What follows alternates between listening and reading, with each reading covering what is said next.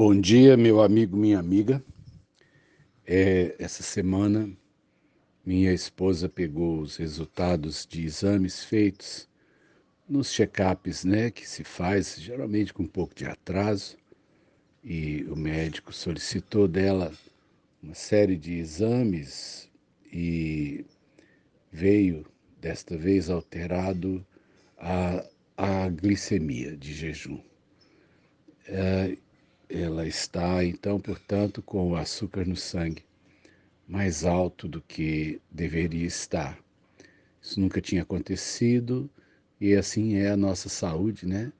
De um dia para o outro a gente é surpreendido com alguma coisa que mudou no nosso corpo. Aí eu já venho lutando com isso, já tem cinco ou seis anos que meu açúcar saiu de dois dígitos do exame para três. E isso implica em mexer na nossa alimentação, nos obrigar a fazer alguma forma de atividade física para ajudar a controlar o, é, a taxa né, de glicose do sangue.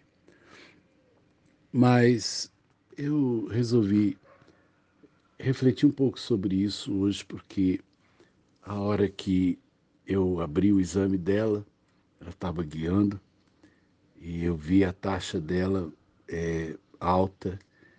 Eu fiz uma festa dentro do carro, né? Eu disse assim, ah, né? Agora nós dois somos um par de vaso. Os dois estão melados, os dois estão doces. E, na verdade, é, essa era uma notícia para não ser comemorada, né? Era uma notícia para a gente se entristecer ou se preocupar. E as pessoas às vezes não sabem o impacto das coisas nas nossas vidas. E elas brincam com coisas sérias, elas brincam com os nossos sentimentos. Talvez por não passarem por aquilo que eu passo, não viverem aquilo que eu vivo. Alguns chegam e acham que podem opinar e entrar na vida da gente como se é, eles entendessem de nós.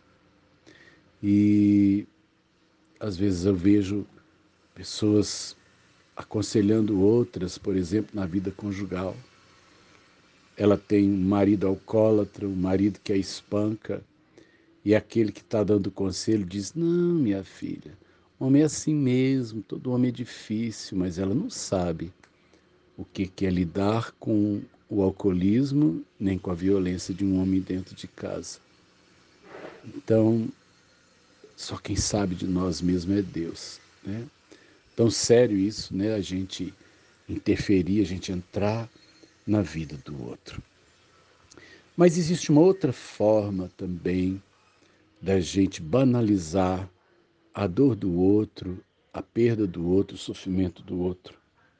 É quando a gente, numa tendência má, a gente se alegra ou vibra com a desgraça do outro. Esse sentimento de se, né, de se, né, de se alegrar quando o outro cai, quando o outro perde, é um sentimento abominado na Bíblia. O Antigo Testamento tem várias referências, uma delas é, é do profeta Obadias, seu livro tem só um capítulo. E no versículo 12 ele diz assim: Mas tu não devias ter olhado com prazer o dia de teu irmão, o dia da sua calamidade, nem te alegrado sobre os filhos de Judá no dia da sua ruína, nem ter falado de boca cheia no dia da angústia. Não devias ter entrado pela porta do meu povo no dia da sua calamidade. Tu não devias ter olhado com prazer para o seu mal no dia da sua calamidade, nem lançado mão dos seus bens no dia da sua calamidade. O Senhor nos fala para ter misericórdia.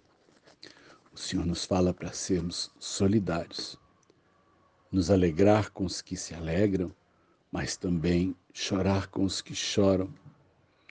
É, nós às vezes não temos muito o que dizer, mas a gente precisa simplesmente estar perto, mostrar nossa solidariedade, nossa afetividade, porque às vezes essa dor intransferível, ela é mais suportável quando eu não estou sozinho.